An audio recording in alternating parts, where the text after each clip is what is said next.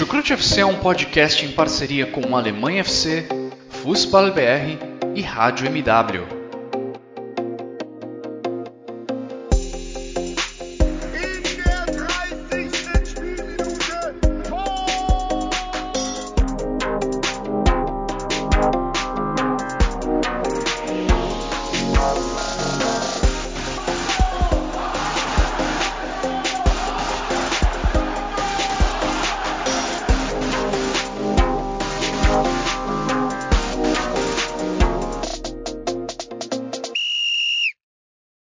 Sejam muito bem-vindos, fãs da Bundesliga. O meu nome é Guilherme Ferreira e eu recebo vocês para mais uma edição do Chucrute FC.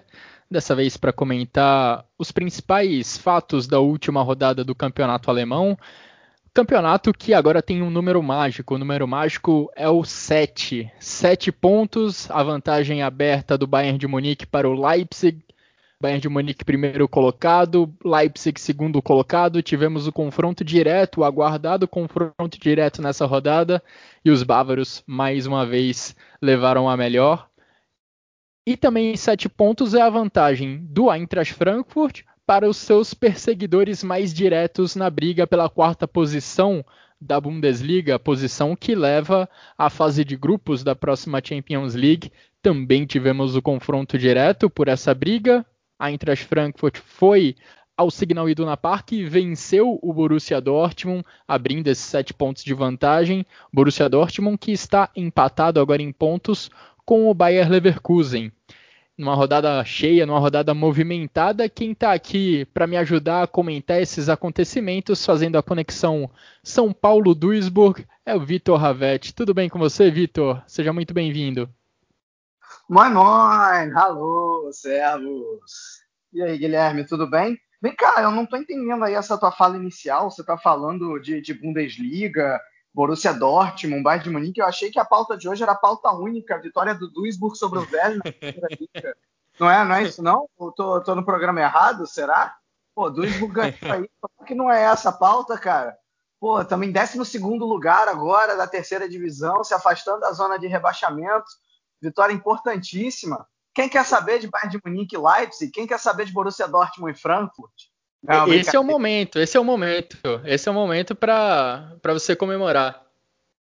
Pois é, né? Tem que, tem que aproveitar, tem que aproveitar. Então, gastei aí um pouco mais claro, é, muito para falar aí de, de Bundesliga, como você já falou, que sinceramente, assim, até dura a gente falar aqui no Chucrute, mas eu não, não vou mentir para o nosso público, né? O campeonato acabou. É, quando eu digo que o campeonato acabou, não é nem só em título, né? Porque a gente já sabe, Bayern de Munique campeão, quem vai para Champions é Bayern de Munique, Leipzig, Wolfsburg e Frankfurt. Acho que isso não muda. Liga Europa, só uma catástrofe é, faz com que os dois classificados não sejam Borussia Dortmund e, e Bayern Leverkusen. Isso assumindo que o campeão da Pokal é, vai sair ou de, ou de Dortmund ou de Leipzig, né? É, porque se não for, aí é só Borussia. Aí tem briga pela, pela, pela Liga Europa.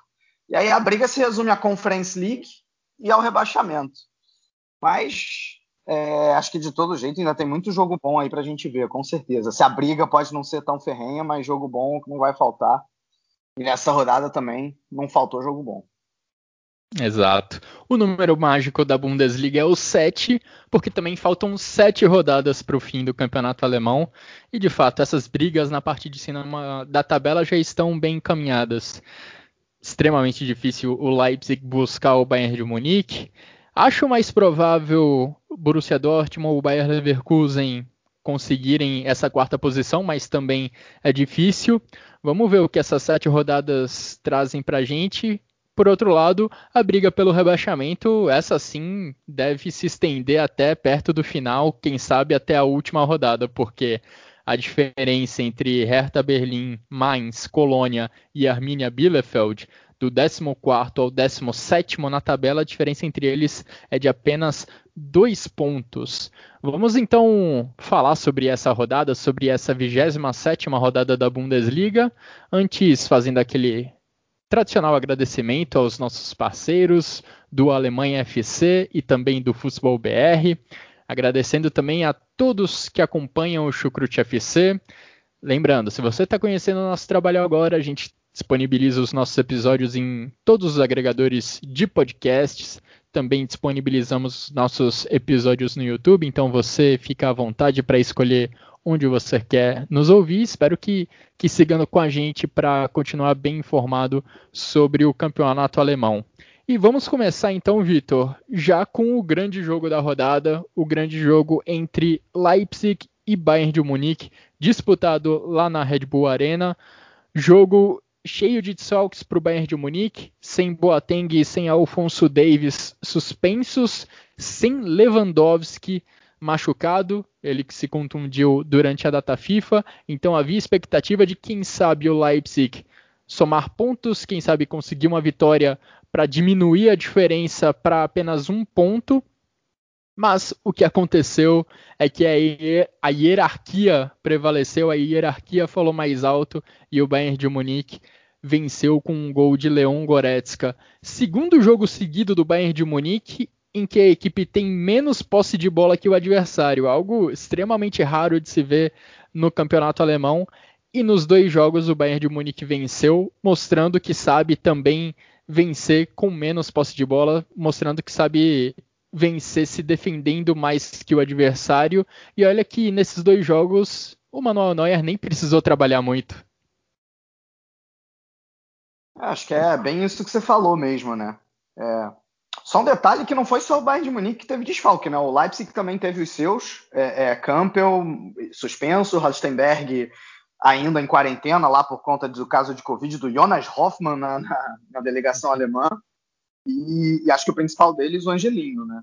Esse aí é, que fez e vai fazendo muita falta pro, pro Leipzig.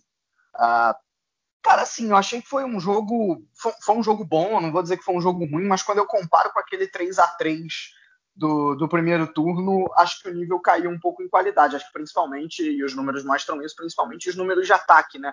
E eu não digo nem só por causa dos seis gols naquela ocasião e agora tivemos um único.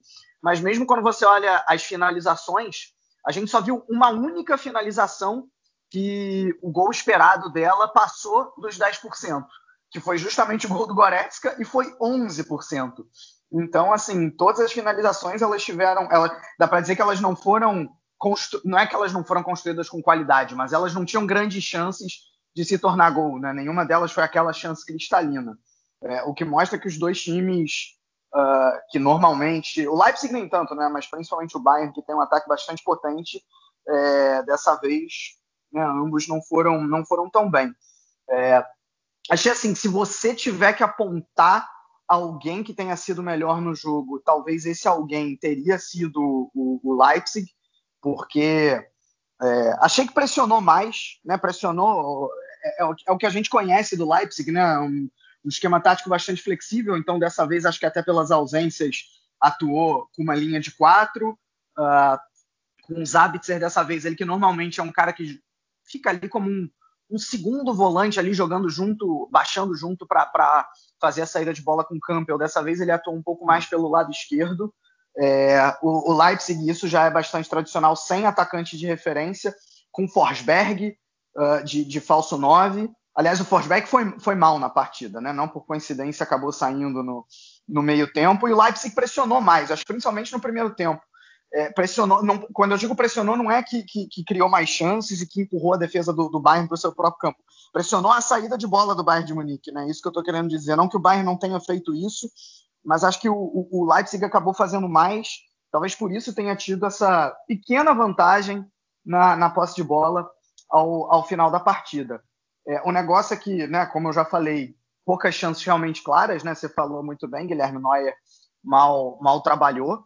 Uh, diferente do Bayern de Munique, né? O Bayern de Munique, longe de ter feito seu melhor jogo na temporada, a gente vê, por exemplo, uh, normalmente os pontas muito mais incisivos, seja, é, seja quais forem esses pontas. Dessa vez acabou sendo de início Sané e Coman, por, acho que porque o Gnabry estava aí, jogou os três jogos da data FIFA, então o Flick optou por poupá-lo, colocou o Choupo-Moting no lugar do Lewandowski. Óbvio que o Lewandowski faz muita falta, mas a coletividade do Bayern ainda se sobressai. É, e aí acho que nesse sentido é que, é que surge o melhor do Bayern de Munique, é que mesmo no jogo no jogo igual, vamos dizer assim, ele consegue vencer. Está longe de ser a primeira vez que isso acontece, né? É, aconteceu, por exemplo, no primeiro turno contra o Borussia Dortmund, uh, além de vários, várias outras partidas. Então, isso e o Bayern conseguiu vencer a sua maneira, né? Assim, o, o, gol, o gol diz muito sobre esse time do Bayern. Kimmich acha um espaço para lançar é, algum jogador uh, em profundidade, que no caso foi o Thomas Miller, que atacou mais uma vez muito bem os espaços.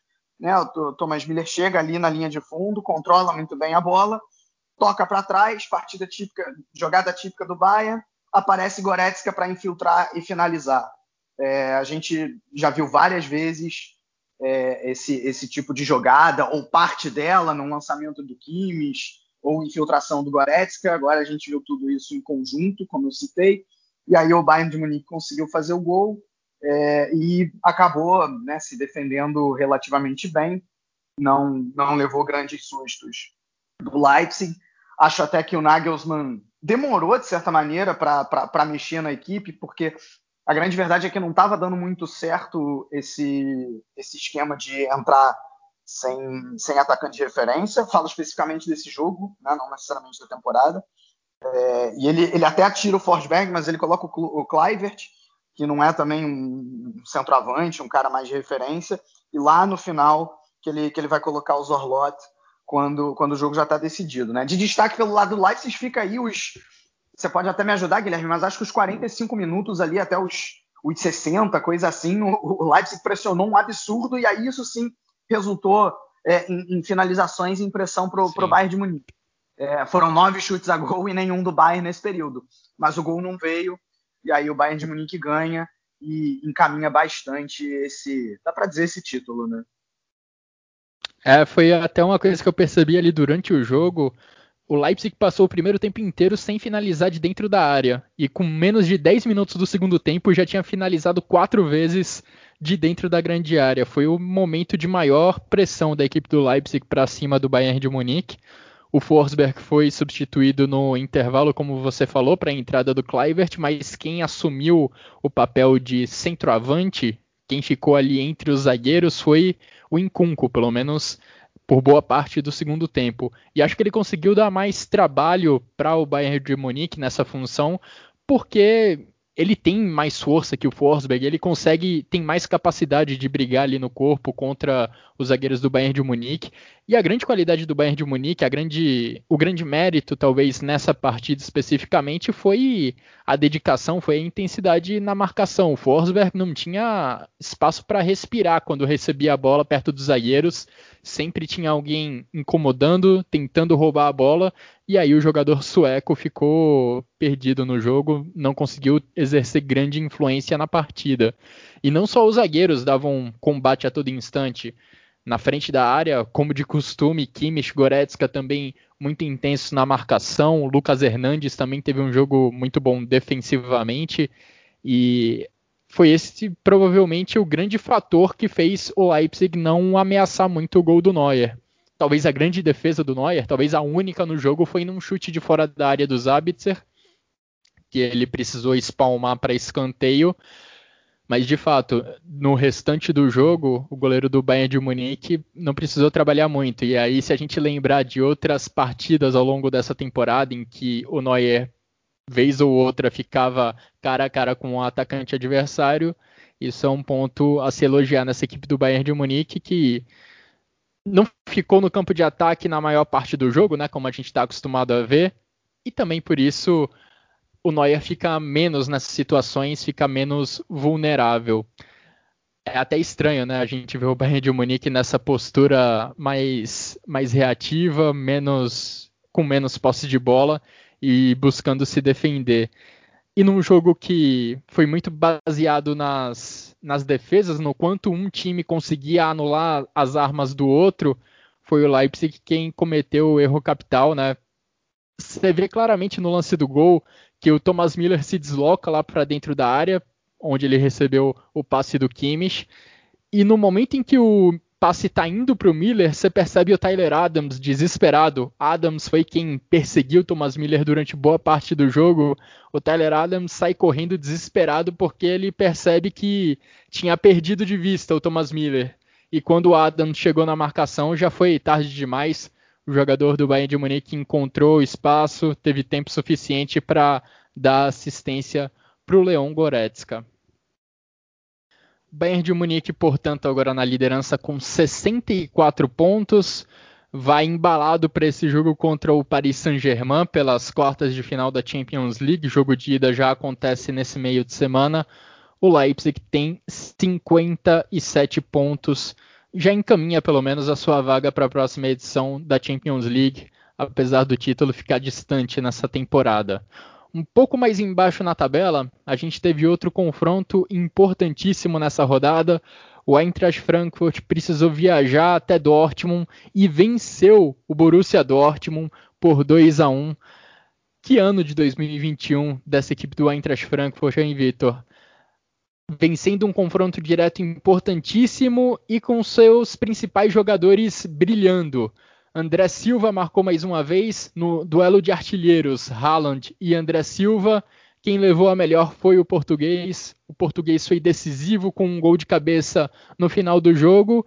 Gol de cabeça com um cruzamento de Filip Kostic. Mais uma vez o jogador Sérgio foi o centro do ataque do Eintracht Frankfurt e saíram dos pés dele os dois gols da equipe das Águias o segundo gol marcado pelo André Silva de cabeça, e o primeiro poderia ter sido do André Silva, mas na verdade foi marcado pelo Schultz, o lateral esquerdo do Borussia Dortmund, que estava exatamente marcando o André Silva, foi tentar afastar a bola, mas acabou cabeceando para dentro do próprio gol, não deu para o Marvin Hitz salvar. Então, tanto Felipe Kostic quanto André Silva fundamentais nessa vitória, vitória fundamental da equipe do Eintracht Frankfurt, que, como eu disse, abre sete pontos nessa briga por uma vaga na Champions League. Pelo Borussia Dortmund, o gol foi marcado também no jogo aéreo, numa cobrança de escanteio, gol marcado pelo Mats Hummels. Bom, começar pelo Frankfurt. É, cara, é, para mim, esse Frankfurt, acho que eu já falei até isso aqui, é a, me, é a melhor versão do Frankfurt do Ad Ruther desde que ele chegou, mesmo melhor do que aquela com, com o famoso triângulo mágico de Jovic, Rebic e Haller. É, eu, eu, vejo esse até com, com um time mais equilibrado, é, porque é um time que, que o, Frankfurt não é exatamente caracterizado por ter uma defesa forte.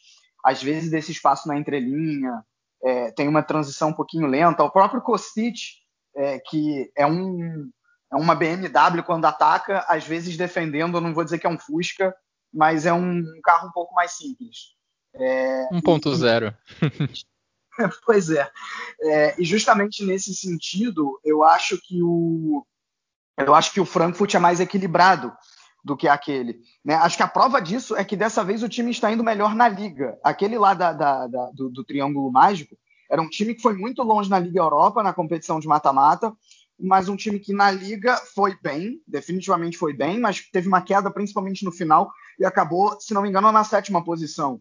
É, é, depois posição... que foi eliminado pelo Chelsea, foi ladeira abaixo.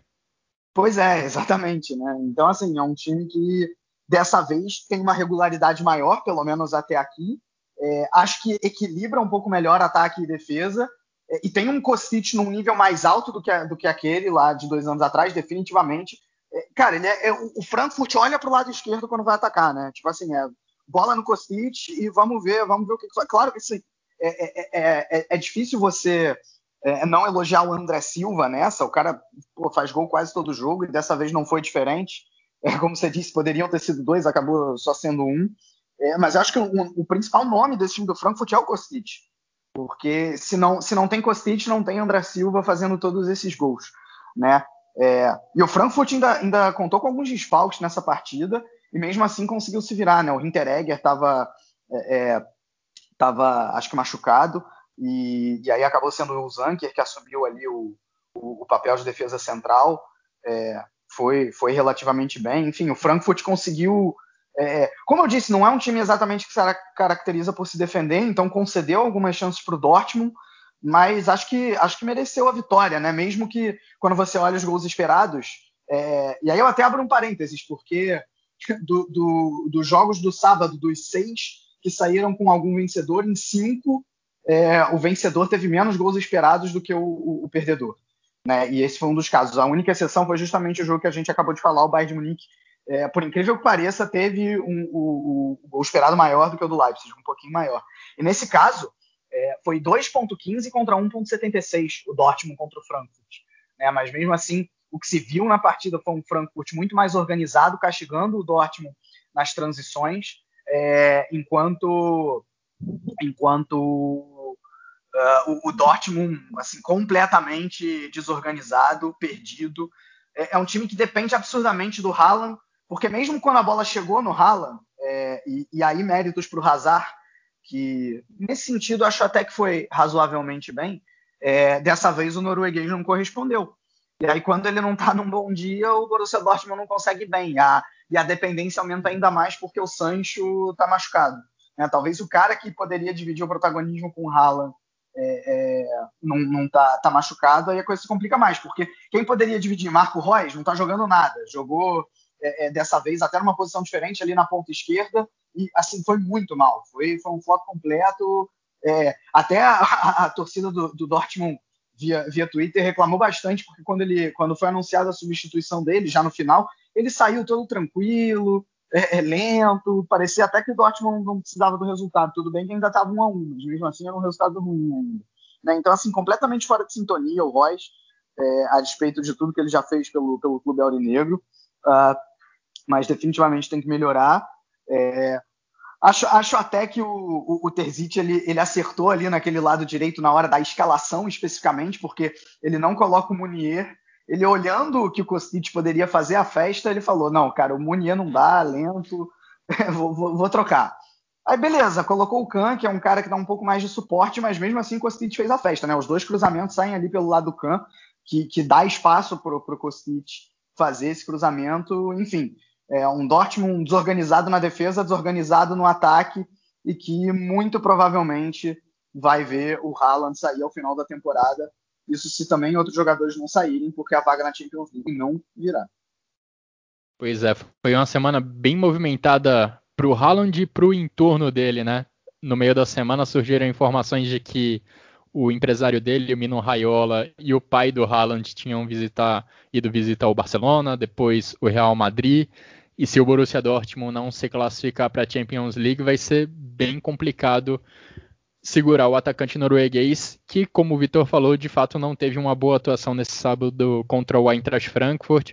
Ele teve uma boa chance e outra excelente chance no primeiro tempo, acabou desperdiçando as duas. Poderia ter facilitado um pouco a vida do Borussia Dortmund, mas acabou não convertendo. Uma dessas chances com uma defesa excelente do Kevin Trapp. E falando um pouco do Eintracht Frankfurt também, comparando a campanha atual da equipe das Águias com essa que você também lembrou, Vitor, campanha da temporada 18-19, a essa altura do campeonato são campanhas até bem parecidas. Na 27 rodada da temporada 18-19, o Frankfurt tinha 49 pontos, um a menos do que tem atualmente, e 54 gols, um a menos também do que tem atualmente. Se a gente considerar que a gente elogiava tanto aquele trio, né, de Rebic, Haller e Jovic, e pensar que agora o Eintracht Frankfurt na mesma altura do campeonato tem ainda mais gols do que aquele trio, do que o time daquele trio, é um feito realmente incrível que o Ad Ruther está conseguindo fazer. Uma campanha espetacular. Agora é só conseguir bem também na reta final para garantir essa vaga na próxima, na próxima edição da Champions League. A campanha do Eintracht Frankfurt na Liga Europa naquela temporada 18-19 foi fantástica, foi fantástica a festa do público, da torcida do Eintracht Frankfurt e seria também fantástico ver essa equipe na, numa Champions League. Esperamos que com público, que com casa cheia. E para falar também do jogo especificamente, olha, eu achei um jogo extremamente equilibrado, principalmente no segundo tempo. O segundo tempo foi bem maluco até, porque os dois times já de certa forma esgotados, cansados e buscando o ataque. e às vezes você tinha um contra-ataque atrás do outro, nenhum dos times tinha tempo de se organizar para marcar organizadamente o adversário lá no campo de ataque ou para recuar em bloco. Então era uma transição atrás da outra. O Borussia Dortmund perdeu chances de deixar seus atacantes na cara do gol. Enquanto isso, o Eintracht Frankfurt acabou aproveitando, sempre usando o seu lado esquerdo com o Kostic. Ele despejou bola na área ao longo da partida inteira e já ali no final do jogo, nos minutos finais, acabou acertando o cruzamento que o André Silva completou para o gol. E olha, vamos ressaltar essa temporada do André Silva, né? Porque se o Lewandowski é um extraterrestre, tá ali com 35 gols, é o artilheiro com folga dessa temporada, o André Silva vem logo na sequência e com uma marca também impressionante de 22 gols em 27 rodadas. Realmente espetacular o trabalho do centroavante português muito municiado pelo Sérgio Felipe Kostic. É, pois é, é, é, incrível mesmo, né? Ele tem mais gols que o Haaland, né, o André Silva. Tipo, tudo bem que o Haaland tá posicionado, mas mesmo assim é, é, incrível, né? Eu acho que o, o, hype em cima do Haaland, com toda razão, ele, ele, ele vem e ele é muito justo, muito pelas exibições do Haaland na Champions League, né? Não que ele faça uma Bundesliga ruim, mas é, é longe disso, mas tem, tem um jogador que talvez esteja até melhor que ele, é, que não é o Lewandowski, que é justamente o, o André Silva no, no, quesito gols, sendo que ele não é nem o melhor do Frankfurt, que, como eu já disse, na minha opinião, é, é o Kostic. Agora, ainda sobre essa questão do Haaland, é, cara, não tem como deixar de criticar. Era um fato que eu até nem tinha me atentado tanto, e eu vi o, o Diet Mahaman, né, que é ex-jogador do, do Bayern de Munique, do, do Liverpool também, seleção alemã, é, e que hoje ele é comentarista aqui na Alemanha, e ele, cara, ele, ele falou que, assim, é, é de certa maneira antiético o que o, o, que o pai do Haaland e o, e o Mino Raiola é, fizeram durante a semana. Tudo bem o cara, o cara, tipo, já tentar ver um próximo clube, mas tenta ser um pouco mais discreto, sabe? Tipo, é, é, é ok, entra em conversa, mas será que não dá para ter uma, uma conversa virtual? Vamos lembrar que o, o, esse jogo contra o Borussia Dortmund, esse jogo do Borussia Dortmund era o jogo mais importante da temporada e em vez de se falar no jogo, é, se falou o tempo inteiro para onde o Haaland vai, sabe? É, enfim, o Mino Raiola já deu várias, várias demonstrações de que, bom, ética não é muito forte dele é, quando ele trata dos próprios jogadores. Acho que de repente poderia ter preservado um pouco mais o pai do Haaland nessa, porque aí você ainda conseguia dar uma disfarçada. Enfim, acho que não foi, não foi da maneira mais correta que foi lidado. Ele poderia ter sido, é, é tanto o Raiola quanto o pai do Haaland, ambos poderiam ter sido um pouco, um pouco mais discretos no momento que o Dortmund ainda tem, tem com que brigar na, na temporada. Né? Então, enfim, acho que no mínimo isso deve ser pontuado. É, se durante a temporada o Mino Raiola já está fazendo essas viagens, imagino que não vai acontecer também quando a temporada acabar, principalmente se o Borussia Dortmund não se classificar para a Champions League.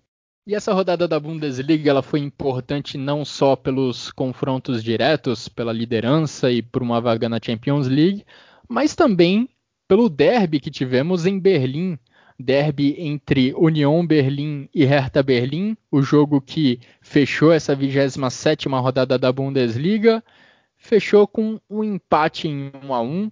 O Union Berlim abriu o placar, o Hertha empatou em uma cobrança de pênalti e Vitor, depois desses dois gols, não tivemos muito futebol nos minutos seguintes da partida. Os dois gols aconteceram ainda no primeiro tempo.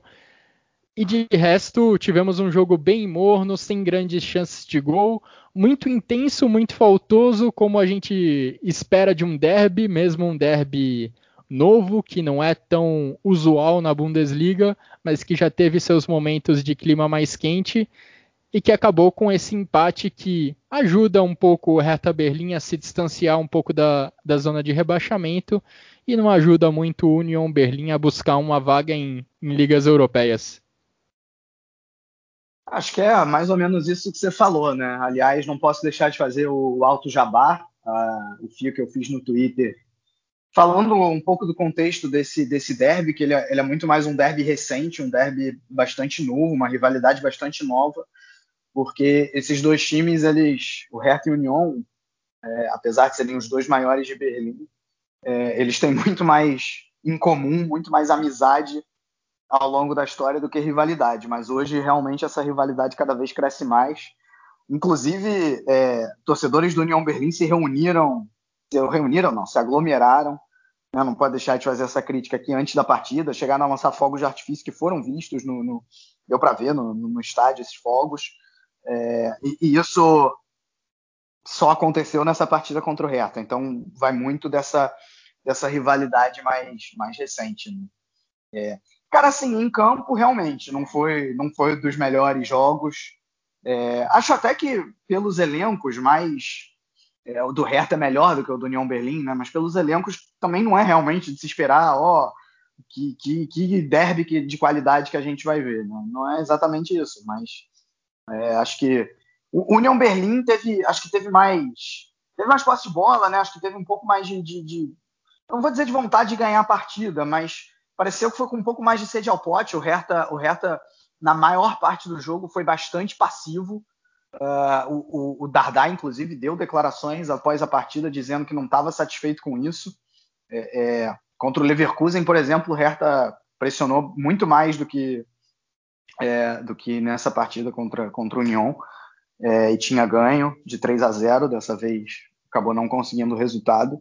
É, e ele te, o, o Hertha teve problemas também né, na, na, na, escalação. O Jarstein teve, teve um problema e não pôde, não pôde jogar. Aí jogou o Svolov no gol. O, o Boiatá é, também acabou se machucando. O, o Dardai é, Dardai não técnico, Dardai filho do Dardai, o zagueiro também, então ele teve que é, meio que remontar quase toda a sua defesa inteira é, e não se. Basicamente, né, a gente falou lá do, do jogo do Leipzig e do, e do, Bayern, que as defesas acabaram é, indo muito bem, no geral.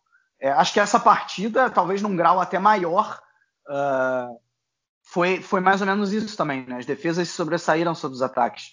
É, é, você não viu muito, muita movimentação de Luque Bacchio, de Matheus Cunha, uh, do próprio Córdoba, que gosta de explorar a velocidade. Né? Esse tipo de espaço não apareceu para esses três para o Hertha. E, por exemplo, o Max Cruz né, praticamente sumido também uh, pelo, pelo Union.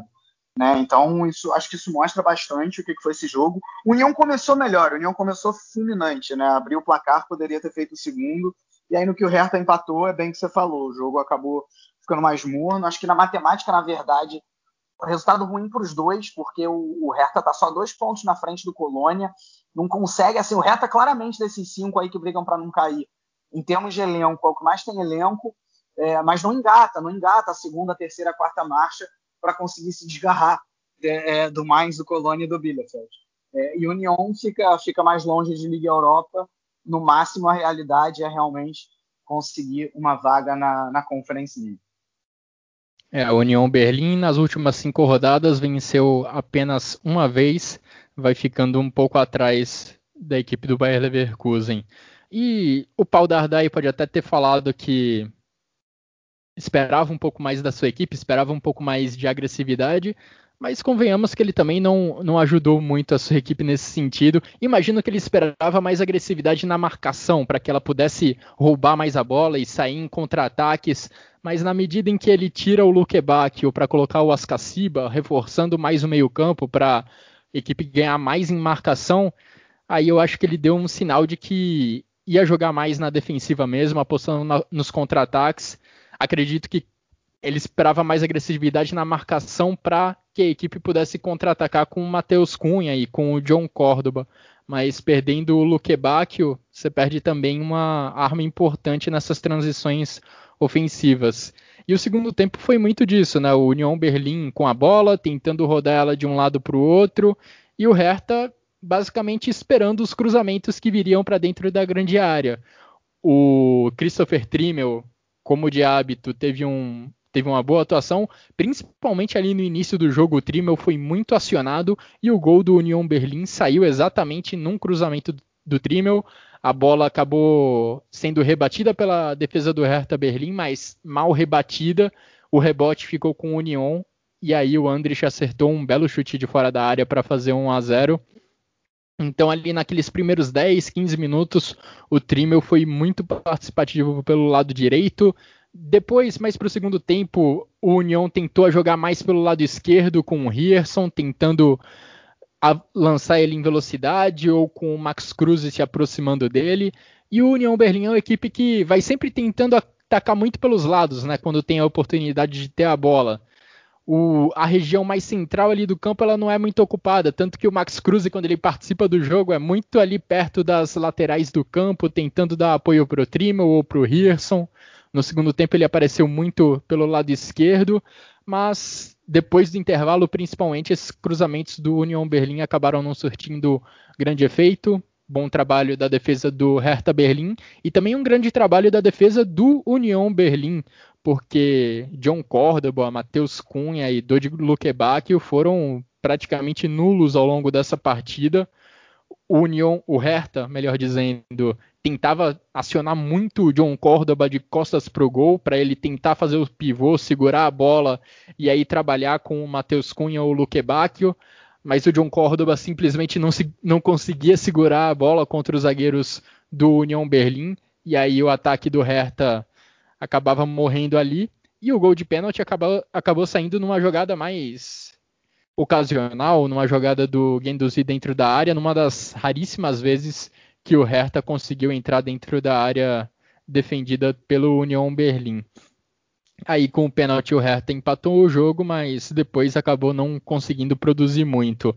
Hertha que continua né, com essas dificuldades ofensivas, mesmo tendo talento lá na frente, né? Matheus Cunha, Luque Bacchio e John Córdoba são três caras de talento, mas que não estão conseguindo ser aproveitados ao máximo por essa equipe do Hertha que, como eu disse, está na 14 posição, mesmo número de pontos do Mainz, 25 pontos para as duas equipes.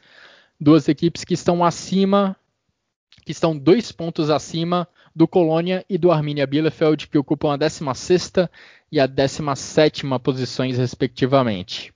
Só sobre, rapidinho, sobre o que você falou do, do Córdoba, né, dele, da tentativa de, de fazer, da bola longa, de tentar fazer ele manter a bola no ataque, fazer o pivô. É, ele, foi muito bem jogando exatamente dessa maneira no Colônia na temporada passada, né? Isso só mostra, Sim. ou seja, ele, ele, tem qualidade nisso. Isso só mostra o quanto que a defesa do União Berlim é bastante física e mesmo com jogadores é, é, que conseguem fazer isso bem, ela consegue se sobressair. Eu acho que foi o Christian Streich, depois de um confronto entre União Berlim e Freiburg, que disse que o União Berlim é o time mais difícil de se jogar porque é muito forte fisicamente. Utiliza muito o jogo físico e se sobressai nesse sentido.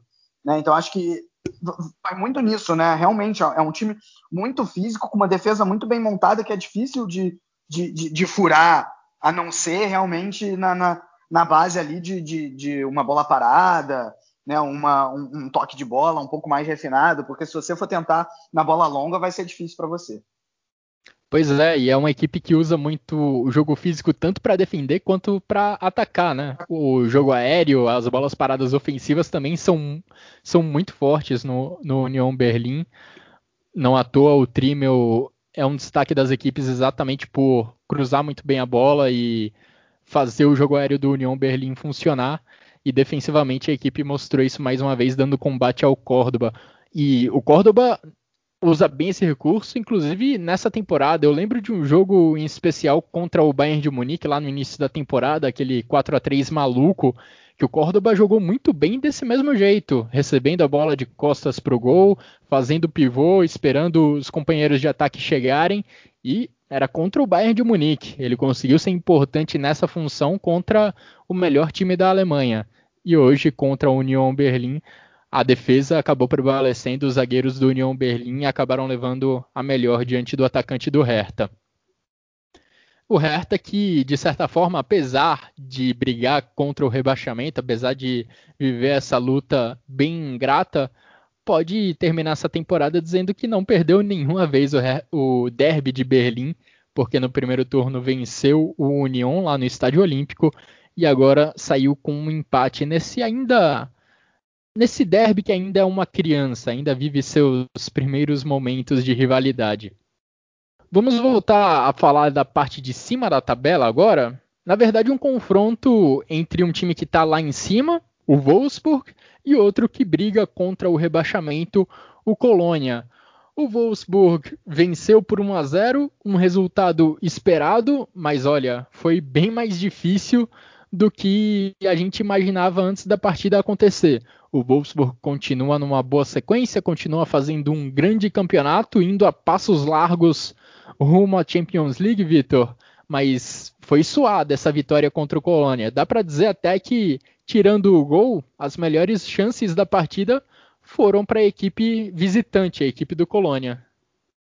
É, com certeza, né? O que não deixa assim, não deixa de ser surpreendente, porque era o confronto entre o terceiro e o décimo sexto, né? E, e quem começou melhor, é, quem fez o melhor primeiro tempo, foi, foi justamente foi justamente o Colônia, né? É, e que é um Colônia. É porque assim, quando você olha também, ah, tá jogando o terceiro contra o décimo sexto, vai ser aquele jogo em que o terceiro, né? No caso o Wolfsburg, tem mais a bola, pressiona, e o Colônia se fecha e tenta sair no contra-ataque, né? E, cara, foi o inverso disso. No caso do Wolfsburg, não é exatamente uma surpresa. O Wolfsburg não é exatamente um, um time altamente propositivo, né, que troca muitos passes no campo de ataque até achar um buraquinho na defesa adversária. Não.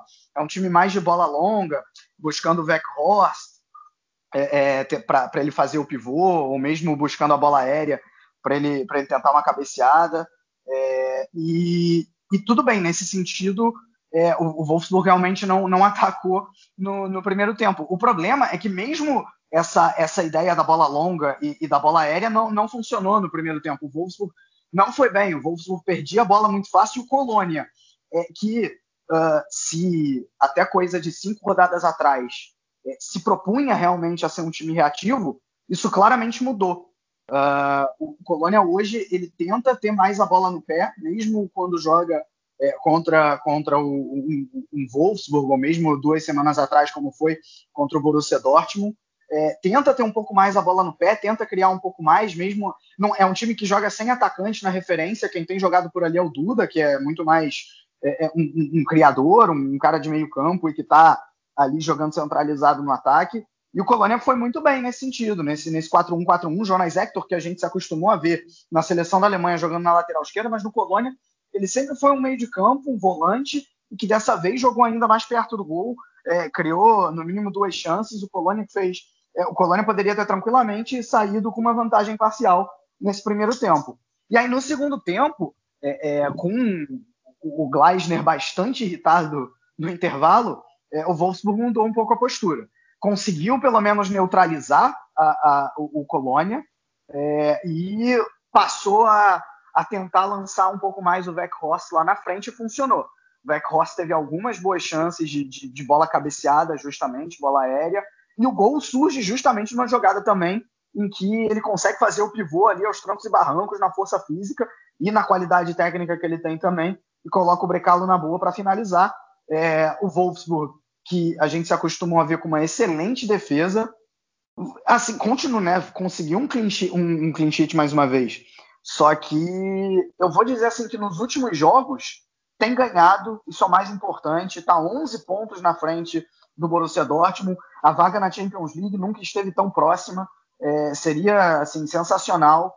É, o, a temporada é muito positiva, mesmo os últimos jogos eles têm mais pontos positivos do que negativos, mas não é o melhor momento do Wolfsburg na temporada. É isso que eu estou querendo dizer, entendeu?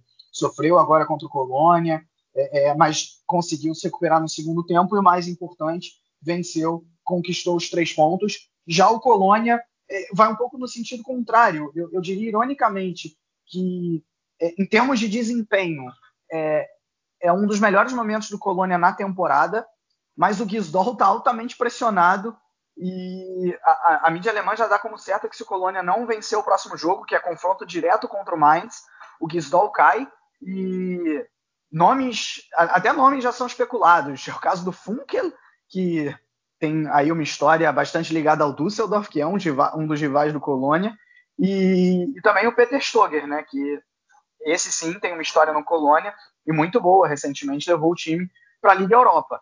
Mas é, é, é, bastante irônico, né, que como eu falei, o Gisdol é, parece ter encontrado um, um, caminho razoável. Eu diria até que se o Colônia jogar dessa maneira contra o Mainz tem boas chances de vencer, mas a pressão nunca foi tão grande porque o time está na zona do playoffs. Guizdol parece que está sempre ali à beira do precipício do Colônia, né? E sempre consegue um resultado para se salvar e se manter no cargo por mais umas 10 rodadas que o Colônia fica sem vencer. Vamos ver como ele consegue se sustentar, como o Colônia consegue se salvar nessas rodadas finais da Bundesliga. Wolfsburg que não teve uma boa atuação de fato, mas que com as circunstâncias da rodada, acabou voltando a ser a melhor defesa da Bundesliga, empatado com o Leipzig. Em número de gols sofridos, as duas equipes têm a melhor defesa do campeonato alemão, 22 gols sofridos para cada. Essa é, sem dúvidas, a grande força desse time montado pelo Oliver Glasner. E na próxima rodada tem um desafio muito importante contra o Eintracht Frankfurt.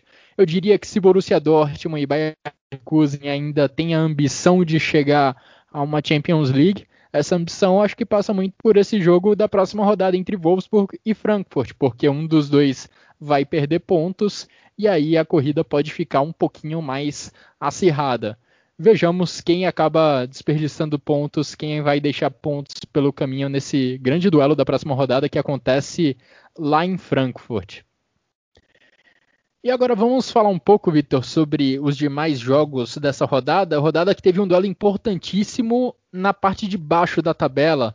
O Mainz acabou empatando com o Arminia Bielefeld empate em 1 a 1 O Mainz, que começou a rodada um ponto, dois pontos na frente do Arminia, consegue manter essa distância, consegue manter essa pequena folga.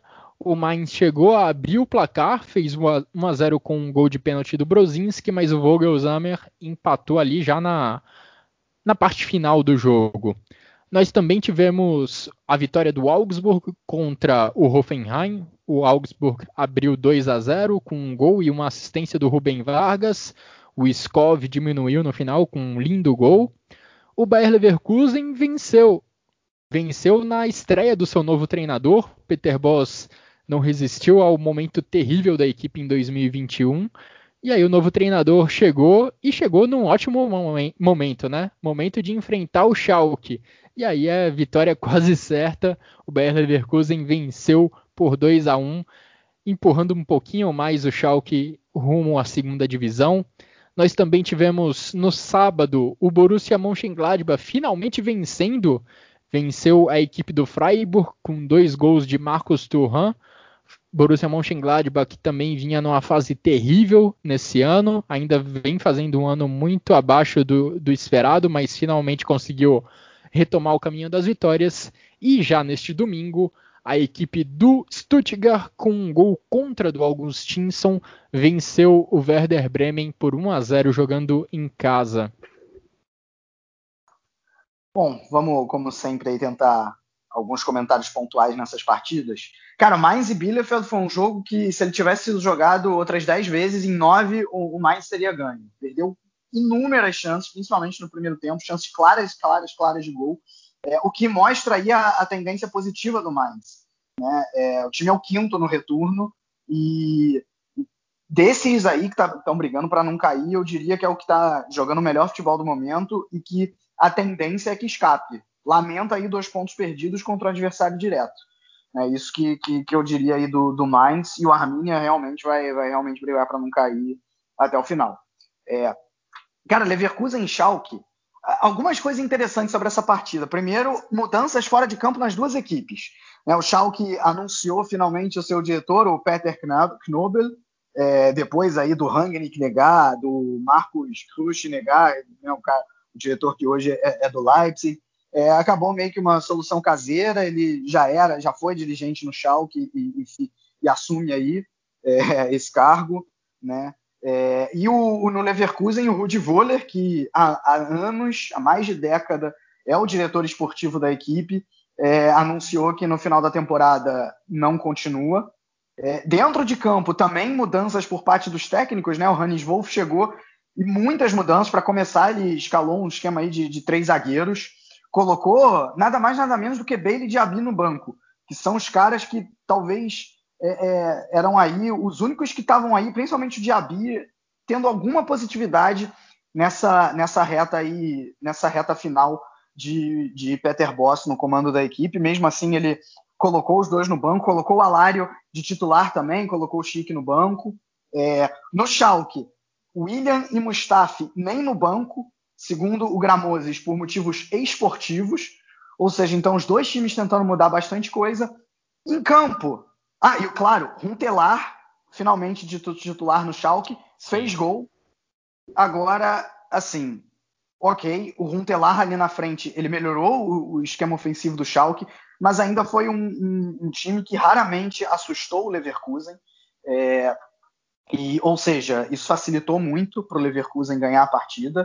É, e o Leverkusen também, eu vi muita coisa do, do que já vinha acontecendo com o Boss, uma posse de bola estéril, que não levava a lugar nenhum, os dois gols, né, o do Alari e do Chique, eles saem ali em, em lances fortuitos. É, então, eu acho que o Leverkusen ganhou muito mais pela fraqueza e pela falta de confiança do Schalke do que pelos seus próprios méritos. É, eu acho que nesses últimos jogos aí, se você pegar todos os times que venceram Schalke, né, o Gladbach ganhou, o próprio Dortmund é, teve, teve vitória. Não, o Dortmund ainda, ainda já, já, faz mais tempo.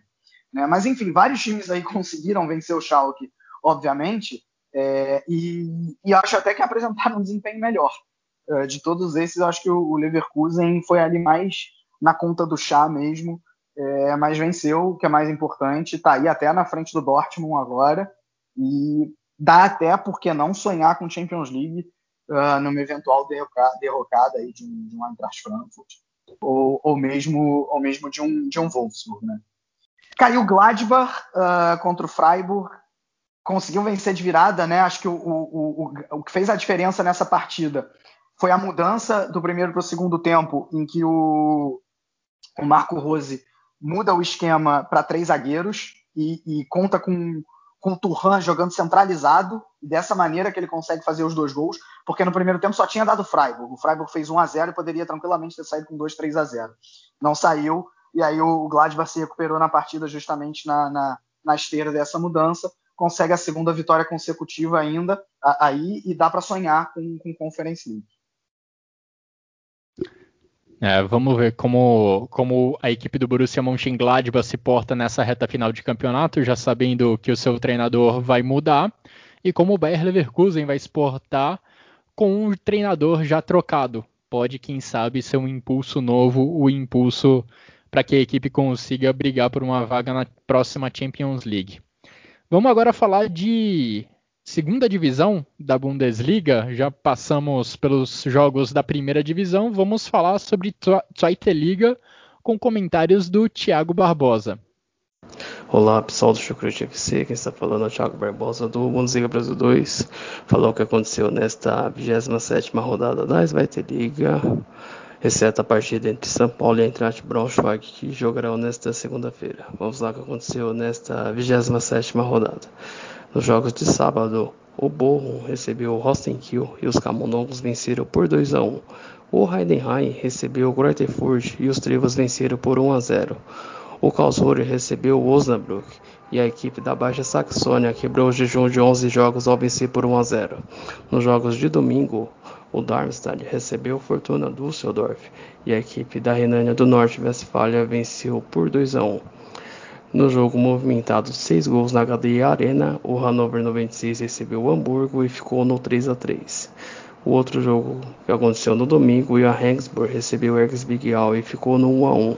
O Nuremberg recebeu o Paderborn e venceu por 2 a 1.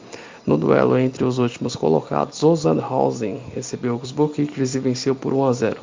E a classificação ficou assim: o Borro na liderança isolada com 54 pontos, seguido do Hamburgo com 50 pontos e o terceiro colocado, o Greuterfurt, também com 50 pontos. O Rostenkiel está na quarta colocação com 46 pontos, mas fará um dos jogos nesta semana contra o Heidenheim por conta da pandemia, a equipe de Schleswig Holstein não, não pôde atuar e jogará nesta semana, está com 46 pontos.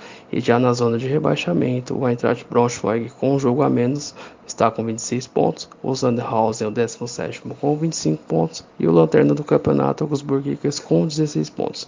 Esse foi o melhor que aconteceu nesta 27 rodada da Zweite League. Um grande abraço a todos e até a próxima. Muito obrigado, Thiago.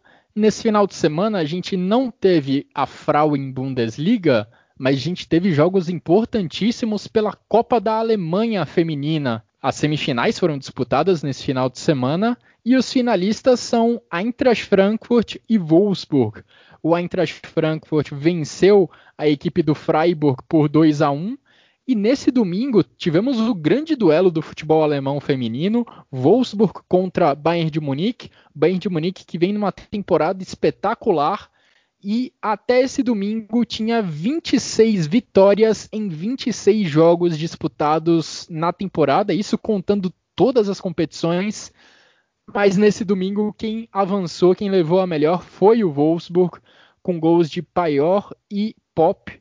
O Wolfsburg conseguindo essa vaga na decisão, talvez a sua grande chance de título, já que o Bayern caminha a passos largos para conquistar o título da Frauen Bundesliga. E na Champions League feminina, o Wolfsburg foi eliminado nesse meio de semana pela equipe do Chelsea, enquanto o Bayern de Munique conseguiu, ele sim, uma vaga na semifinal para enfrentar o próprio Chelsea.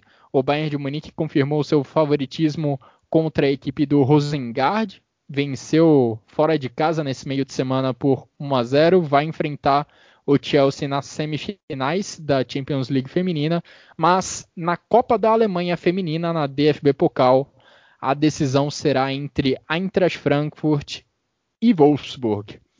E, e agora sim, diga. Deixar de falar, é, se o Wolfsburg for campeão, ganhar do Frankfurt, vai ser nada mais nada menos do que a sétima conquista consecutiva de Pokal. É, pelo menos na Pokal o domínio é impressionante aí das Lobos. Sim, impressionante mesmo. Nos últimos anos, né, Bayern de Munique e Wolfsburg vêm se alternando nesse posto de time mais forte, de time mais poderoso do futebol feminino alemão, e eles podem aí se dividir nos títulos dessa temporada, com o Bayern possivelmente ficando com a Frauen Bundesliga e o Wolfsburg a um passo de conquistar a Copa da Alemanha, mas tem a equipe do Frankfurt pela frente. E vamos agora, Vitor, para a última parte dessa edição do Chucrute FC, para a gente eleger os nossos destaques do final de semana. Para você, quais foram os principais jogadores e qual foi o golaço dessa rodada da Bundesliga? Bom, vou começar com um golaço. Um gol que não valeu de nada, né, para o jogo, mas que pelo menos ele foi muito bonito, que foi o gol do Skov. Ele pega de primeira ali e um belo chute para vencer. A bola ainda bate na, no travessão e entra, então deixa o gol ainda mais plasticamente bonito. Meus três jogadores de destaque, ah, cara, Kostic, óbvio, nome do jogo contra, o, contra o Dortmund. Rubem Vargas, um gol e uma assistência, e Turhan pelos dois gols. É, tenho votos parecidos. Skov também, golaço, que não valeu de muita coisa, mas foi um golaço. E destaques da rodada, eu vou de Schlotterbeck, pela boa atuação defensiva do Union Berlim, ele individualmente se destacou. Marcos Thuram pelos dois gols e Philip Kostic pela atuação decisiva num duelo fundamental entre Borussia Dortmund e Eintracht Frankfurt. E assim a gente encerra mais uma edição do Chucrute FC, edição em que repassamos o que de melhor aconteceu na 27ª rodada da Bundesliga. Muito obrigado, Vitor Ravetti, pelos comentários e pelas análises, e muito obrigado a todos que nos acompanharam até aqui. Um grande abraço a todos e até a próxima.